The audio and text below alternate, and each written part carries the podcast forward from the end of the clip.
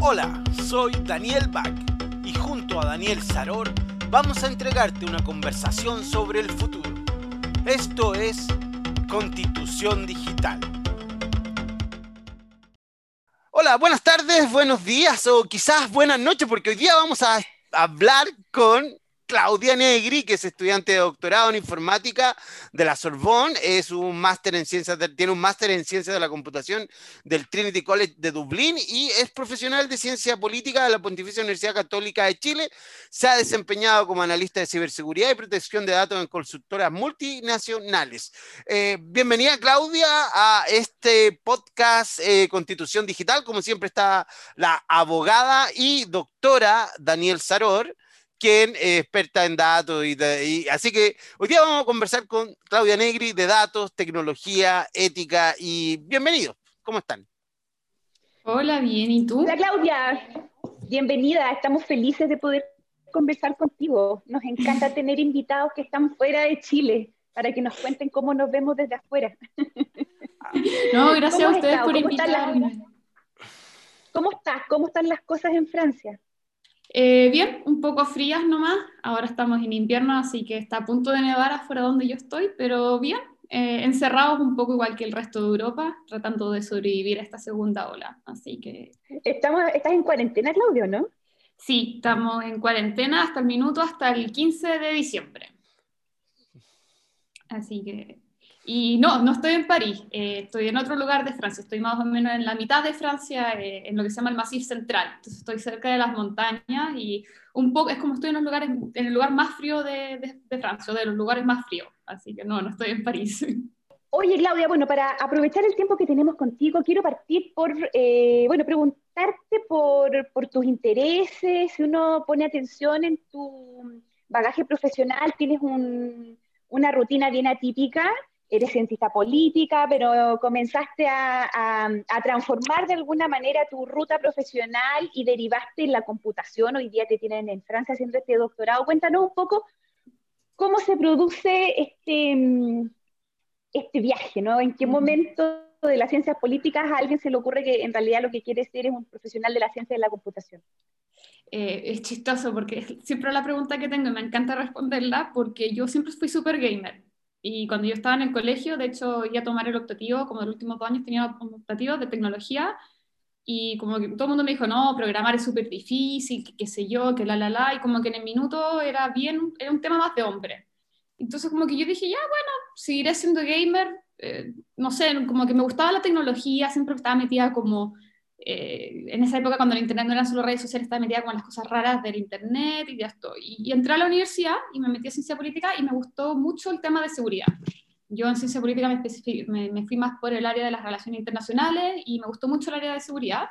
Y tuve un profe, y yo siempre digo que fue como el profe que me definió mi camino profesional, que él es ingeniero pero hace clases de seguridad y cachó que era media gamer, media nerd, y me dijo, oye, y si te metís en temas de como Open Source Intelligence, que son eh, inteligencia de fuentes abiertas, o sea, te gusta la computación, como que en una de esas te metís con más temas de ciberseguridad.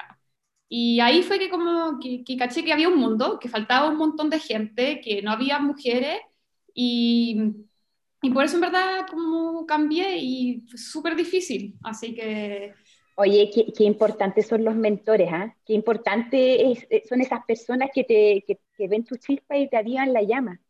¿Y dónde está ese profesor ahora? Eh, sigue en la católica, eh, es Ricardo Neff, siempre lo mencionas por y siempre le llevo cuando vuelvo a Chile, siempre llevo un regalo porque para mí fue el que me cambió mi, como el curso cuando yo iba, porque yo iba, y quería ser más como diplomática. Y la verdad es que así metía la ciencia de la computación. Eh, también hice un curso de análisis de datos y me di cuenta que me salía fácil esto de programar, como entender las lógicas de, de los loops, del if, else, era, me salió fácil, me salió súper natural. Y además tecleo súper rápido. Y yo sé que suena ridículo, pero en verdad teclear rápido hay un montón cuando tienes que programar. Y fue por eso. Oye, yo me he dado cuenta, ahora que tú lo mencionas, eh, es como un skill del primer mundo esto de usar los 10 dedos eh, y usar bien el teclado. ¿ah? Yo lo he visto. De, hecho, cuando he tenido como clases fuera de Chile, eh, yo lo veo en todos mis compañeros del primer mundo. ¿ah? Y esa es una cuestión que aquí debería, debería sopesarse el valor de, de usar rápido el teclado porque Oye, es la digitación, para que tú sepas. Antes se llamaba digital. Oye, em, a pesar de, Claudia, tú tenías una vida bien, no sé cómo decirla, pero activa en, Twitter por lo menos. Y eh, de diplomática nada. No, ya nada. Entonces, vamos, me encanta, hay dos temas que siempre me gusta hablar contigo, que el, una es los neuroderechos, pero también me gusta mucho el blockchain, que, que tú, y, como mucha gente que sabe, lo, lo, dice abiertamente que el blockchain no existe, que no sirve para nada, y que es un humo. No es que no sirva para nada, pero hoy día no lo estamos usando mucho, que digamos la verdad, las cosas. Entonces, cuenta un poco eso del blockchain para que lo digáis tú y no lo diga yo. Obvio.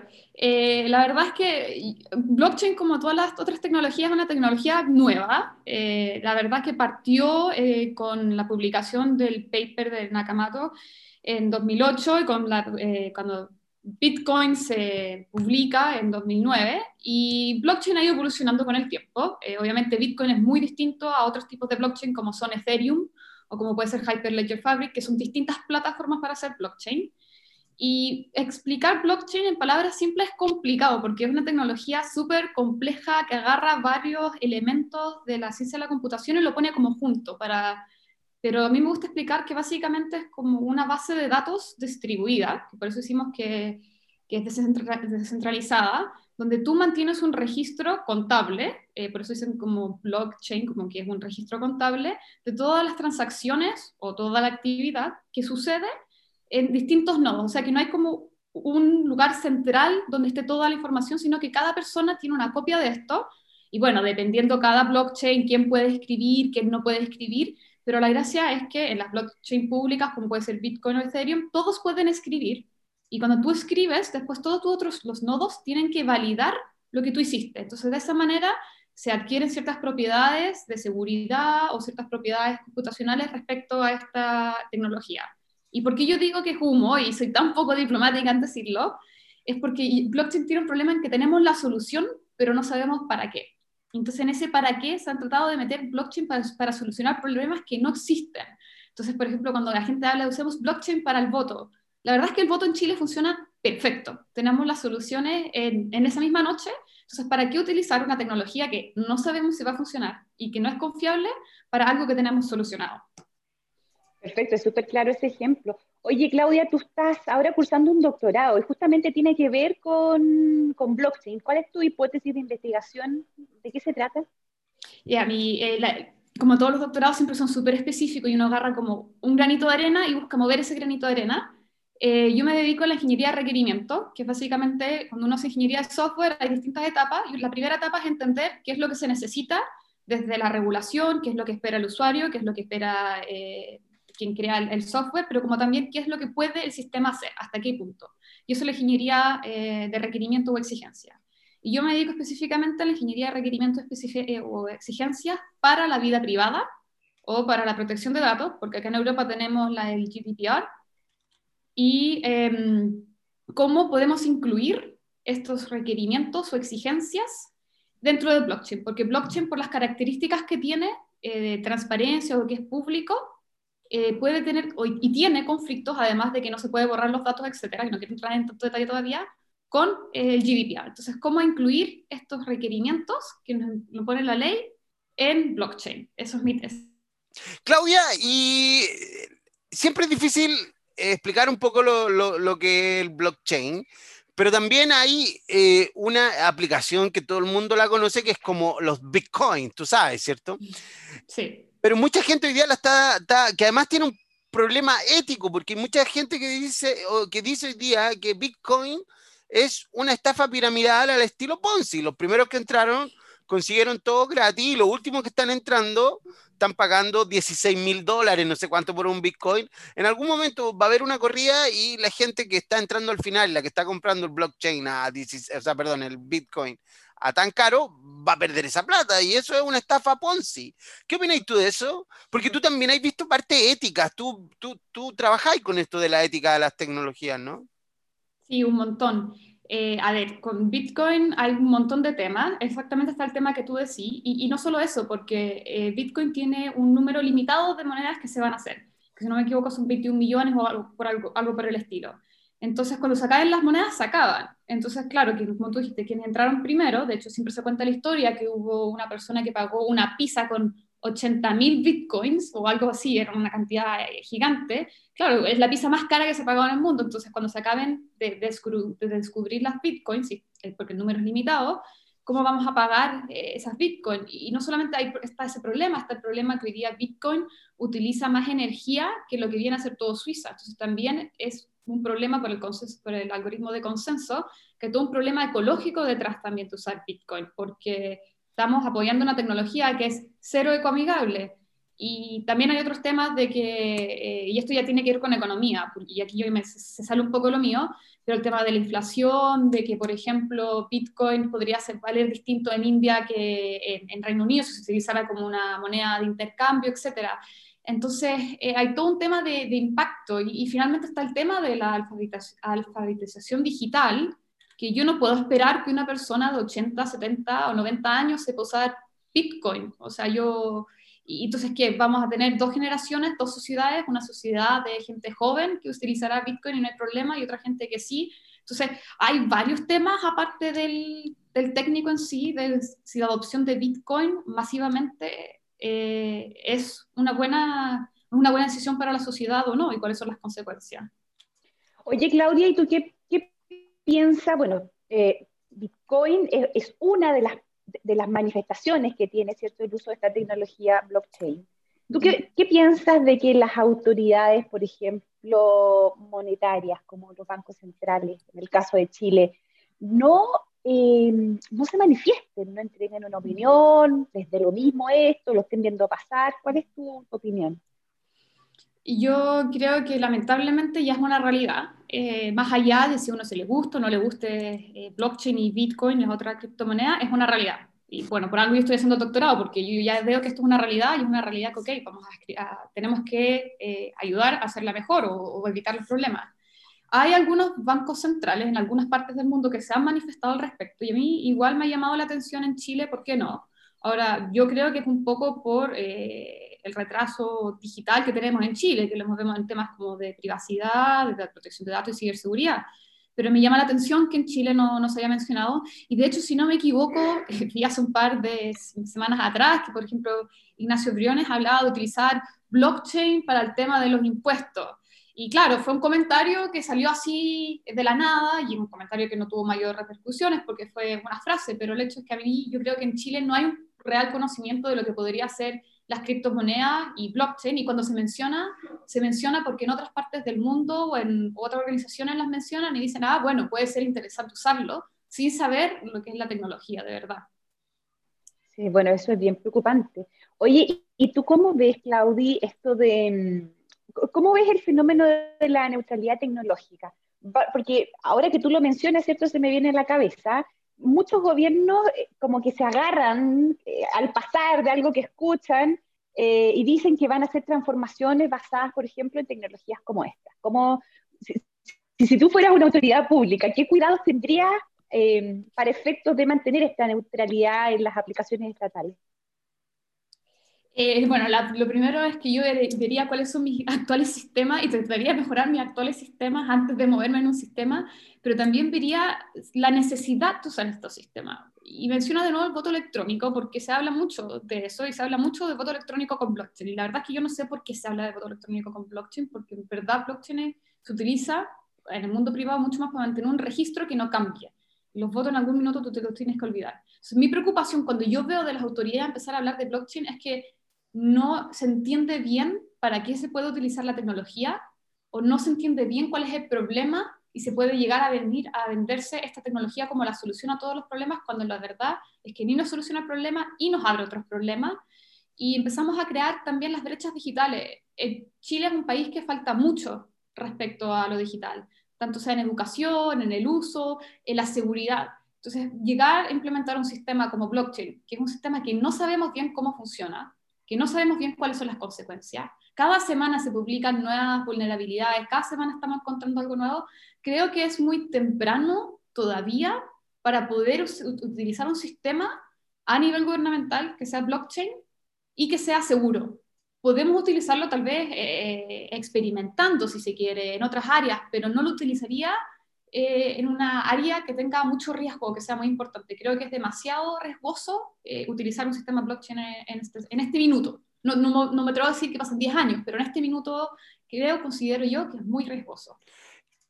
Pregunta, ¿y, y los aparentemente los contratos inteligentes que han tenido cierto éxito. Hay, hay gente que, que, le apunta un poco más a, a, los contratos inteligentes. ¿Qué opináis? ¿Tú creéis que tengan un poco más de, de, valor a futuro los contratos? A mí me parecen perfectos, pero ¿se podrá, ¿podrán funcionar?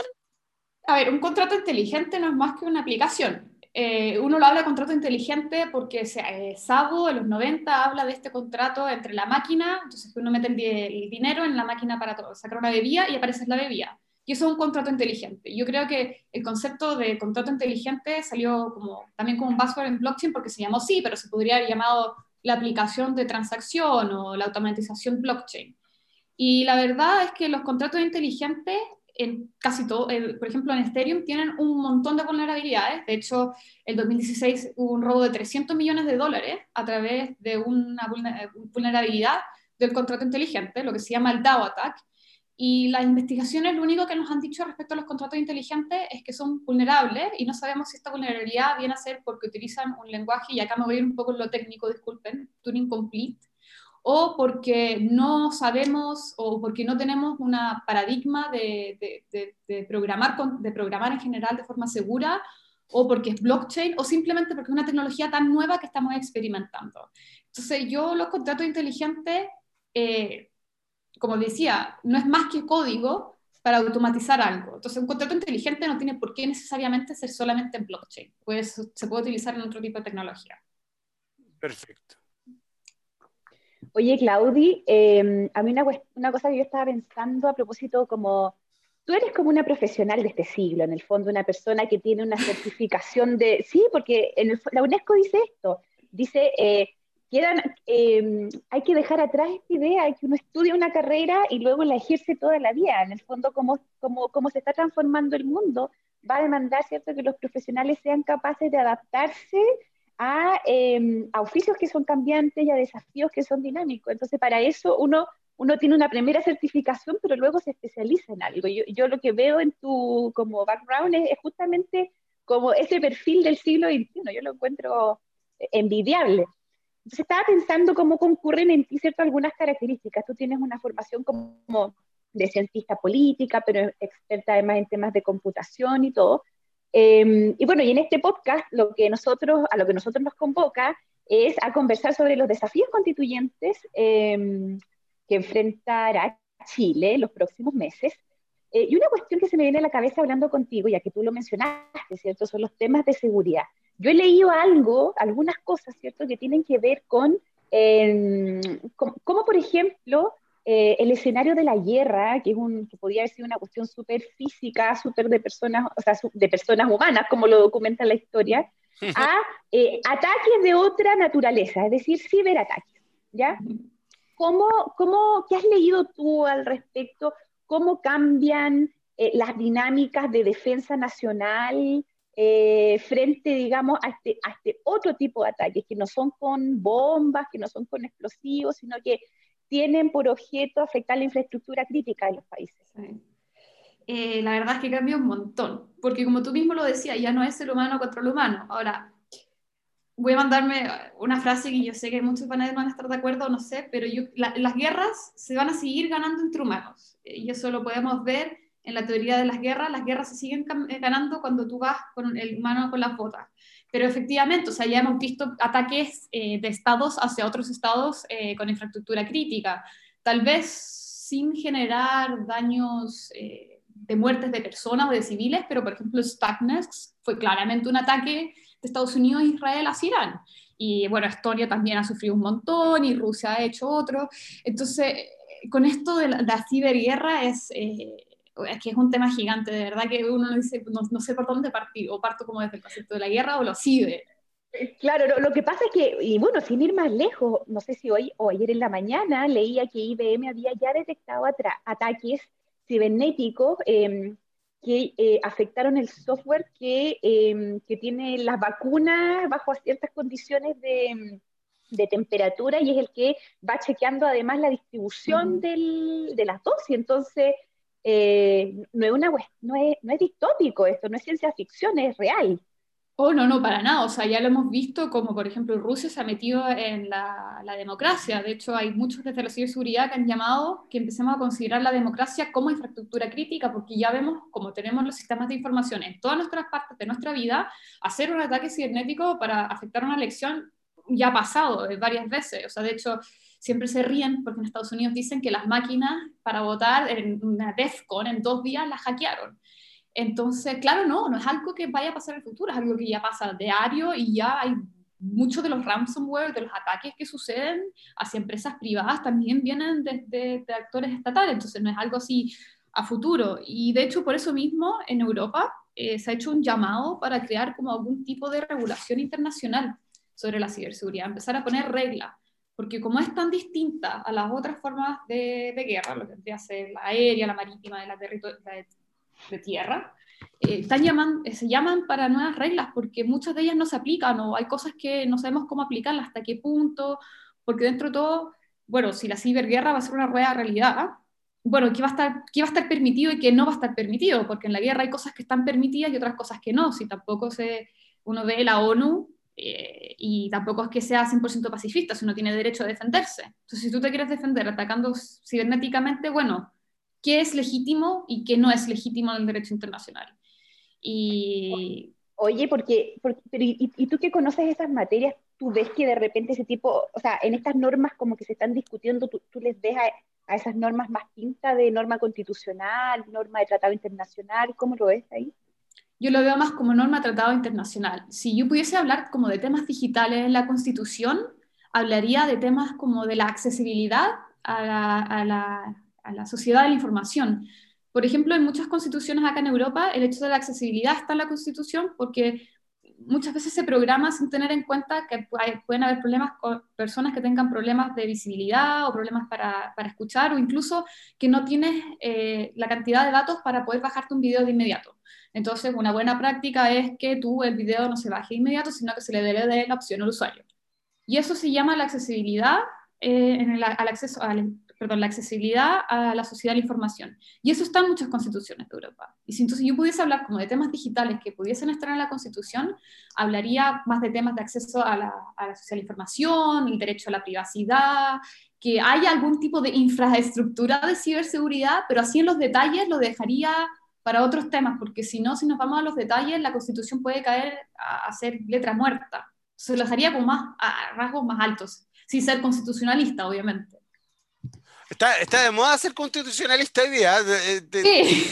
Hay harta gente que está tratando de...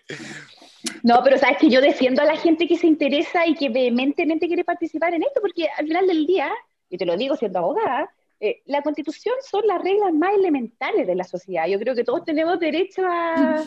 Además, mira, si hay algo que yo he aprendido como estudiando y leyendo cosas, y, y de participación ciudadana y eso, es que em, hay una inteligencia pertinente que es de la persona que vive, que habita un lugar, un entorno, eh, una realidad específica. Y a mí un poco, perdonen la digresión, pero un poco el susto que me da es que la convención eh, bien puede tener mucha representación interdisciplinaria, pero por más interdisciplinaria que sea, esa gente es probablemente muy parecida. Eh, yo, yo, yo, pensaría que una, una, convención constitucional más representativa es la de gente que va, que se atiende en el hospital, que tiene FONASA, que vive de repente no necesariamente en la ciudad y que tiene justamente, como dice Claudia, problemas de, de conectividad, ¿cachai? Porque en la zona en la que vive nunca llegó el 3G, ¿cachai? Como que con suerte tiene eh, para el teléfono, para llamadas de voz.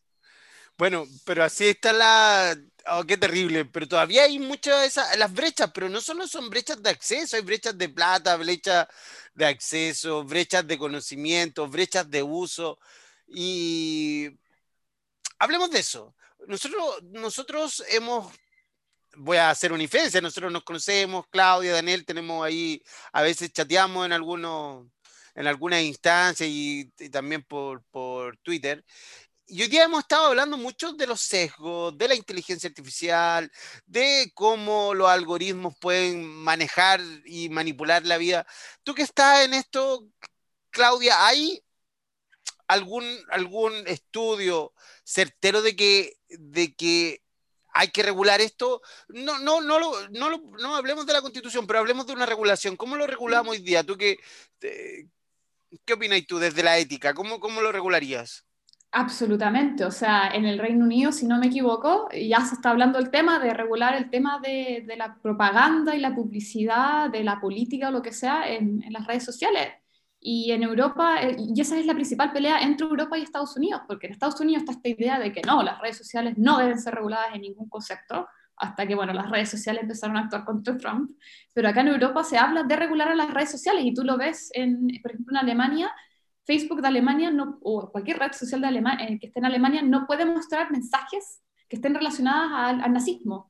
Y hay una especie, y, eso se, se, filtra. Entonces, si tú, por ejemplo, tienes un amigo que publicó algo diciendo como el holocausto no existe y estás en Francia, lo vas a ver, y si vas a Alemania, no lo vas a ver. Entonces, obvio que para mí este tema hay que regularlo, porque si no lo regulamos, como se dice, va a ser el lejano oeste, y cada uno va a hacer lo que quiera y vamos a seguir con los mismos problemas que hemos estado teniendo hasta, hasta hoy día, temas de racismo, gente que recibe ataques de no sé cuántos bots, espirales de la, del silencio, entonces, obvio que hay que regularlo. Ahora, ¿cómo lo regulo? Eh, bueno, me encantaría tener esa respuesta porque tendría la tesis doctoral lista y no, estaría compitiendo por otras cosas, pero, eh, por ejemplo, yo sí diría, por ejemplo, que empiecen a transparentar los gastos por ejemplo, en redes sociales. ¿Y para qué? Porque uno dice, oh, gasté, no sé, dos millones de pesos en publicidad en Facebook. Ya, pero ¿a quién iba tu publicidad en Facebook? Que haya un poco más de detalle. Yo pienso en esas cosas, pero definitivamente es un tema que hay que hablarlo. Entonces, de repente pienso, estamos hablando de neuroderecho o de los derechos que vamos a hablar sobre cuando me pongan un chip en el cerebro. Queremos, o sea, correr la maratón sin empezar a gatear. Entonces, ¿cómo estamos hablando de cosas que pueden pasar tal vez en 20, 30 años si las cosas de hoy en día ni siquiera las estamos hablando o no se están regulando? Entonces, mejor partamos con los problemas que tenemos ahora antes de empezar a correr la maratón. Mucha, mucha gente, a ver, no mucha gente, también tengo, tengo, uno, eh, ¿cómo te das cuenta que nosotros que estudiamos esto, que trabajamos en esto, en un momento uno mismo se empieza a censurar cómo habla? Porque llega un momento, yo digo, mucha gente, y en realidad a veces decir eso ya es como un sesgo, pero hay gente preocupándose de la manipulación, hay gente preocupándose de, la generación de realidad a través de, de, las tecnologías. ¿Cómo crees tú que la inteligencia artificial puede incluir, ser incluida en estas regulaciones? ¿Has pensado tú? Porque una sí. las redes sociales y la otra es la inteligencia artificial, que en realidad es un algoritmo y todo el cuento, pero ¿cómo, cómo es tu acercamiento desde tu posición? Mi posición es que lamentablemente es muy difícil hacer una regulación para cada tecnología, porque a cada tecnología nueva que salga vas a hacer una nueva regulación, nunca vamos a terminar. Si yo no voy a hacer una regulación para blockchain, para AI, para cloud service, para lo que sea, es mucho mejor tener una regulación que sea un poco más agnóstica que efectivamente va a ser mucho más complicado tal vez de entender, vamos a tener que tener como eh, guías desde, la, desde los gobiernos que nos digan esto es lo que significa el artículo 1 o esto es lo que significa el artículo 2, pero tener regulaciones más amplias. Y desde la Unión Europea, yo hablo desde, ahora desde la, como la percepción desde la Unión Europea, que es donde yo trabajo y vivo, pero que lideran este tema, por ejemplo, la, el GDPR tiene ciertos artículos sobre la inteligencia artificial. Se quedaron cortos, todo el mundo lo reconoce. Pero la idea es que no se cree como una sola regulación, sino que se cree como una regulación más grande que, que incluya aspectos para todas las tecnologías y sacar como directrices para distintas tecnologías. Como, ok, esto es lo que significa, no sé, pues para AI, porque además incluso dentro de la misma AI tenéis distintas formas. Machine Learning es una forma de entrenarlo. ¿Qué pasa si después tenemos otra como paradigma para poder entrenar a la AI? Y nosotros teníamos toda una ley que se basaba en Machine Learning. Va a quedar esa ley muerta, la vamos a tener que reformar. Todo eso al final son recursos, dineros y tiempo que vamos a perder. Entonces, para mí es mucho mejor, eh, como decía, una regulación grande, tener como un, un, objetivo grande, y que después las autoridades competentes de ese minuto digan, ok, esto, a esto se traduce y a esto se baja para esta tecnología. Sí, bueno, la, la, la unidad de política regulatoria la unidad de política regulatoria de la OSD, eh, es eso lo que sugiere, básicamente, reconociendo la rapidez y la velocidad con la que el fenómeno tecnológico avanza, eh, recomienda justamente eh, no regular estos asuntos en como leyes y en lo posible hacerlo en, normas de inferior jerarquía para efectos particulares, porque si cambia también ese instrumento da más margen de maniobra para irlo ajustando y, y, como, bien dice, como bien dice la Claudi, em, el, el, asunto eh, es más conveniente tratarlo en, en, instrumentos que tienen la vocación de ser tipo marcos globales, efectivamente como tratados y esa, y esa onda. Por ejemplo, un caso muy, muy, muy bueno que a mí me gusta es que los conceptos o los valores de la privacidad que hoy día están en el GDPR y que están en casi todas las legislaciones son conceptos que se crearon a comienzos de los 80. O sea, de comienzos de los 80 hoy día la tecnología ha cambiado un montón. Y sin embargo, estos principios con los cuales se han manejado eh, las leyes de privacidad no han cambiado, siguen los mismos en 40 años. yo creo que un poco eso es lo que hay que apuntar en temas como con tecnologías emergentes como la AI o blockchain, o sea, tener conceptos, valores como pilares, valores importantes, 10, 15, y en base a eso tratar de crear regulaciones y después las directrices. No, no, no, claro. Adelante, Daniel, por favor. No, que eh, me, pasa que justamente como dice la Claudia, también el tema de los principios, la gracia que tiene justamente de incluirlo en incluir principios en instrumentos normativos, tiene también justamente ese valor. El principio es una herramienta normativa mucho más flexible que un articulado que se refiere específicamente a algo. El principio tiene esa vocación de amplitud, de adaptación. Em, que es mucho más útil para, como para entregar una herramienta para resolver conflictos. Yo, yo la verdad si puedo opinar es que yo, día que pasa, estoy cada vez más negativo frente al tema. Yo creo que estamos entrando directamente en una realidad cyberpunk donde las personas van a tener que arrancar de las corporaciones. A mí Google cada vez me da más miedo. En serio, me da, mira, estoy usando un reloj que me mide y, y, hay algo que siempre, por ejemplo, la, la Catherine Muñoz habla de esto y lo hemos hablado en otras partes, habla sobre la independencia del ser humano estamos perdiendo la independencia, Claudia, con toda la tecnología que estamos usando. ¿Quién toma las decisiones? ¿Tomamos realmente nosotros las decisiones de lo que estamos haciendo día a día? No, absoluto. O sea, más allá incluso de la independencia, para mí muchos me dicen que la privacidad, y yo le doy el tema de la privacidad, lo siento, pero le doy como caja. Eh, dicen ya, pero el que, nada, el que nada teme, nada tiene que esconder o algo así. Y yo digo, es que el tema de la privacidad no, no va por ahí, va un tema de autonomía. Entonces tú me dices como, soy realmente libre. Mira, ¿cómo vas a ser realmente libre si hoy día ya estás siendo perseguido por todo? Y lo peor es que uno, yo me doy cuenta con todos mis amigos que son medios con Putines o mientras más sabéis de tecnología, menos querés tecnología en tu casa. Asustado, pero si yo no quiero tener un, un, uno de estos aparatitos, ¿cómo se llaman estos que está Siri? Eh, son... te, te imaginas, tú sabes que eso escucha todo el día lo que haces tú todo el día en la casa. Obvio, entonces, por ejemplo, a mí me pasa que si yo voy a la casa de un amigo y yo sé que tiene una Alexa, le pido por favor que saque la Alexa del lugar donde estamos. Y podrá sonar extremo, pero la verdad es que ya estamos en un minuto en que no quiero ni siquiera decir Big Brother porque va mucho más allá de que está, en todas partes nos están vigilando, nos están viendo, están recolectando nuestros datos y yo no sé qué hacen con mis datos, que ya yo creo que hemos perdido eh, un poco de la autonomía y la libertad. Ahora, ¿Es una batalla perdida? Bueno, me gustaría creer que no, si no siento que estoy estudiando y estoy hablando del tema por nada, así que prefiero ser optimista respecto a esto. Pero sí estamos en un minuto crucial, sobre todo con la pandemia. Yo creo que hoy día es un minuto crucial respecto a si, vamos a mantener nuestra autonomía y nuestra libertad respecto a lo que sea tanto eh, gobiernos como eh, grandes empresas. Oye, esta semana, no, la semana pasada em, en Madrid se presentó a consulta pública la Carta de Derechos Digitales. Eh, y que es un súper buen ejercicio en el fondo para ir mirando qué cosas uno podría eh, como, como de repente incluir en la discusión constitucional chilena. Y una de las cosas que uno de estos derechos que se reconoce ahí, a propósito de, esta pregunta que, que te hacemos, tiene que ver justamente con el derecho a la desconexión y la deslocalización. Como, no sé cómo se logra eso, no sé cómo logran, o sea, yo pensaría que bastaría con dejar apagado tu teléfono en la casa y no conectarte en, en buen rato. Daniel, tú sabes que hay gente que ya ha comprobado que los teléfonos apagados y todo son capaces de mm, grabarte.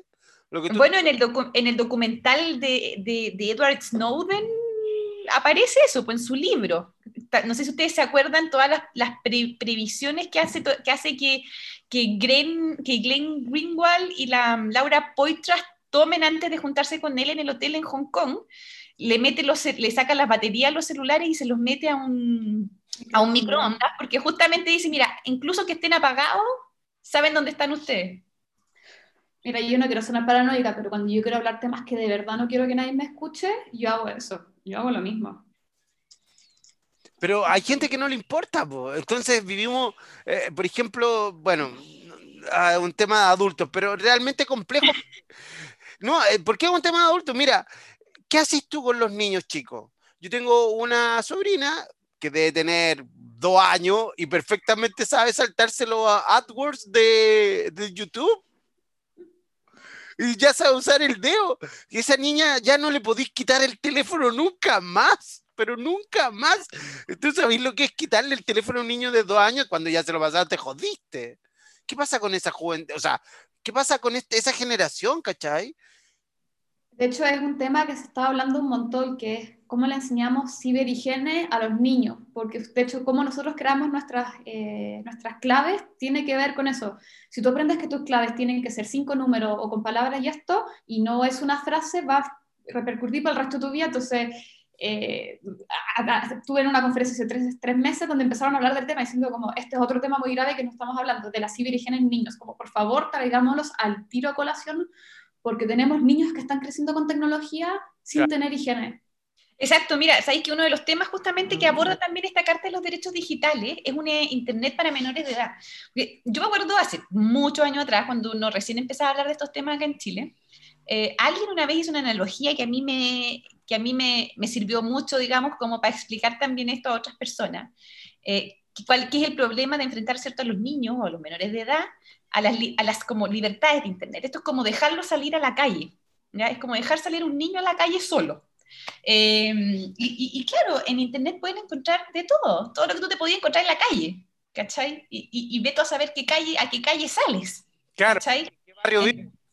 Claro, en qué barrio de Internet vives. Entonces, em, entonces, claro, esto se traducía, eh, esta demanda en el fondo se traducía en generar una una arquitectura de Internet que comenzara a distinguir que tiene usuarios, que tienen eh, diferentes niveles de protección eh, y, que, Internet tiene que asumir los riesgos a los que los exponen. Absolutamente, o sea, de hecho, si yo te contara mis historias de adolescente en internet, muchas veces cerré, pero así, pero con miedo páginas web. Y yo siempre digo, si mi mamá me escuchara en estas cosas, se horrorizaría sabiendo las cosas que yo hice en internet, porque me metía a todos lados. O las uno ve, porque seamos francos, la internet es para el porno. Bueno, sí. No, ¿cómo va a ser para el porno, Daniel? pero de hecho, una de las razones por la que creció tanto fue gracias a la industria del porno, que es lo peor. O sea, uno se ríe, pero es una de las razones por la que creció tanto también en los 90. Pero incluso más allá de eso, lo que es interesante de los niños es que es una de las pocas cosas que todos los gobiernos han estado de acuerdo porque no, ningún gobierno, muy pocos gobiernos se han puesto todos de acuerdo respecto a leyes de privacidad, de censura, etcétera. Pero el hecho de la pornografía infantil o, temas de seguridad para niños, sobre todo niños menores de 13 años, en general hay un acuerdo mundial al respecto, incluso con las empresas privadas. Entonces, yo por supuesto que veo tener una Internet segura o tener una red de, de, ciberseguridad o de seguridad digital para los niños parte de los derechos fundamentales que tienen que estar. O sea, es que es mucho la exposición, es mucho el riesgo lo que, lo que un niño está hoy día en Internet. Sí, oye, y ustedes saben que hay unas bandas, bueno, aquí tenemos otro, otro grave problema que tenemos que conversar algún día, es como, como China está expandiéndose por el mundo y básicamente va a terminar siendo el monopolio chino versus contra el monopolio Google. Resulta que las cámaras de hogares, las cámaras IP que usan, han visto estos monitores para guagua y para niños que usa la gente de niños y que lo ponen en el dormitorio y lo pueden ver a través del celular. Bueno, todos esos tienen backdoor que cualquiera que lo conozca puede entrar a ver lo que está pasando en la casa en Southampton, Inglaterra o en Temuco, Chile porque las cámaras llegan, las cámaras chilenas llegan a todas partes del mundo, son súper inseguras, eh, tienen puertas traseras, se pueden abrir, y si la gente más encima la instala y no le cambia el password, un chino, un hindú o un... No quiero pensar en, díganme un nombre para no parecer que estoy siendo...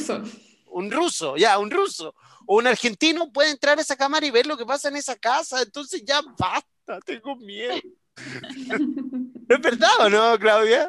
Sí, de hecho, si uno busca en internet, me hackearon la cámara de video de mi guagua, eh, aparece en todos lados y es un tipo de ataque que se habla, que, hay, que de hecho, para peor, para asustarte más, hay un mercado negro donde se venden víctimas. Si tú vendes, mira, tengo 10 personas o tengo como 10 cámaras, las puedes ver aquí, puedes ver todo lo que, lo que hacen. Eh, entonces, muchas empezamos a hablar de derechos digitales. Por eso, como, como lo vemos acá en esta conversación, son tantos los derechos digitales que nosotros tenemos que yo no sé si es posible y por eso digo, como yo no soy constitucionalista, porque obviamente a mí me gusta que quedaría eso en el espíritu de la Constitución, que quede en el espíritu de la Constitución el hecho de tener derechos digitales para la seguridad, que respeten la privacidad, que sean seguros para los niños. Pero no sé si esos derechos, eh, y aquí por eso digo, yo no soy constitucionalista, no sé si eso se tiene que escribir como tal, así como la internet o los medios digitales o el mundo digital tiene que ser seguro, pa, pa, pa, o se escribe un principio o se escribe más amplio, yo no sé cómo es eso. Entonces, lo por digo como, esto es lo que a mí me gustaría que esté, que alguien que sepa cómo se escriben más constituciones me diga cuál es la mejor forma, o que nos guíe cómo es la mejor forma de conseguir este objetivo. Yo solamente les voy a decir, mira, y aquí volviendo como a la ingeniería de requerimiento, yo como usuaria quiero que mi objetivo sea esto. Usted ingeniero o usted eh, ingeniero de requerimientos, usted ve cómo se especifica para llegar a mi objetivo y presénteme los planes y yo veo cuál es el que más me acomoda. Claro. Ahora, compleja situación, o sea, nos, estamos frente a un mundo que eh, nos deja cada día más viejo a nosotros y que además eh, nos pasa por encima, o sea, de verdad lo que está pasando hoy día en Google, en Amazon, en Apple, en India, en Alibaba, hace pocos días entrevistamos a Felipe, no, ¿cómo se llama? Matías Figueroa, ¿no? Matías Figueroa, Daniel. Matías Arangui. Arangui. Y él nos contaba de la realidad de China, Claudia, y es realmente asombroso que te dan un crédito en dos minutos porque el banco tiene 600 puntos de contacto en sus bases de datos sobre ti, sobre cada persona, sobre cada chino que va a buscar un crédito. Entonces, eh, yo no quiero que la gente sepa 600 cosas de mí, no es porque tenga nada que esconder, pero no quiero que ni mi mamá sepa dónde duermo, ¿qué voy a querer que sepa un chino dónde...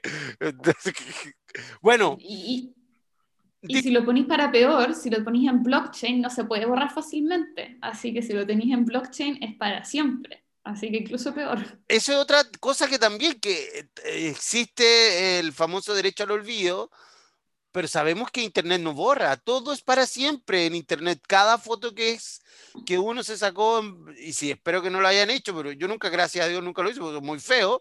Pues si hubiera sacado una foto de desnudo, esa foto estaría ahora en alguna parte en Internet publicada.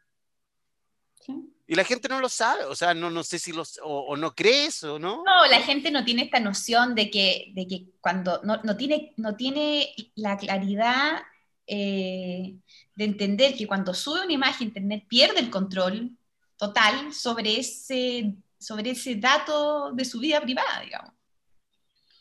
O sea, yo, yo creo que va más allá. Tú le preguntas a la gente qué es la nube y la gente no te puede responder que la nube es un servidor, que es básicamente un computador. Yo he escuchado en verdad gente pensar que la nube es la nube. Sí, sabéis que a mí me pasó lo mismo en una clase, explicando en el fondo que la nube era un espacio físico donde se guardaban servidores. Imagínense una bodega donde eso es la nube. Y, y, y, y, personas mayores que habían sido mis alumnas ahí a la hora del café me decían, ¿sabes que yo nunca me había puesto a pensar qué era la nube? Yo pensaba que era una nube, como de verdad, cuando ya no le... Arriba. Claro, cuando, cuando las cosas ya dejan de tener una explicación razonable, lo hemos conversado hartas veces en este podcast con otros invitados, las cosas ya empiezan a parecer mágicas, po. Claro. Y, y, y ¿sabes qué es lo peor? Que solamente como para terminar, porque Daniel decía, uy, nos estamos poniendo viejos, y la verdad es que yo no estoy tan segura que las generaciones más nuevas entiendan la tecnología, porque al menos hasta nuestra, mi generación eh, tú tenías que hacer un montón de cosas para subir una página web, para partir un computador. O sea, cuando yo veo cómo se parten los computadores los 80, yo no podría, tendría que leerme el manual. O si queréis poner tu página en geocitos, como alguien mencionó hoy día en Twitter, tenéis que poner el HTML. Y hoy día es todo clic, clic, clic, porque la experiencia de usuario es maravillosa. Pero yo no sé si una generación que hoy día tiene 10, 15 años o 7 va a saber más de tecnología, porque la verdad es que lo tienen, no quiero decir muy fácil, pero la experiencia de usuario no te obliga a entenderla. Entonces, yo, claro, uno dice, nos estamos poniendo más viejos, pero yo creo que nuestra generación, lamentablemente, y lo digo en verdad como diciendo lamentablemente, va a saber más de tecnología, va a estar mucho más consciente de lo que es la tecnología y cómo funciona que las generaciones más, más jóvenes. Geocities, qué, qué, qué recuerdos. Eh, ha cambiado mucho la internet, sigue teniendo los mismos problemas. Eh, por allá en los años 60 nadie pensaba que el, el, Ustedes saben que yo entrevisté a la persona que creó la internet, que se llama Biston Surf. Estuve varias veces con él, estuve como cuatro veces con él, y en una de las entrevistas me dijo que la internet era un proyecto que tenía que terminar en 1990, ¿sabes? Estaba pensado para que en 1990 se cerrara. Bueno, y aquí estamos por el 2020 y sigue creciendo, creciendo y quizá hasta cuando siga la internet. Eh, Claudia, muchas gracias por estar con nosotros hoy día en este capítulo de Constitución Digital. Estamos hablando desde la tecnología sobre el nuevo sobre el proceso constituyente chileno. Siempre estamos con Daniel Sarora, abogada, doctora también, experta en datos. Yo parezco enfermero porque trabajo con puros doctores, son todos doctores los que me rodean, pero yo soy solo un periodista.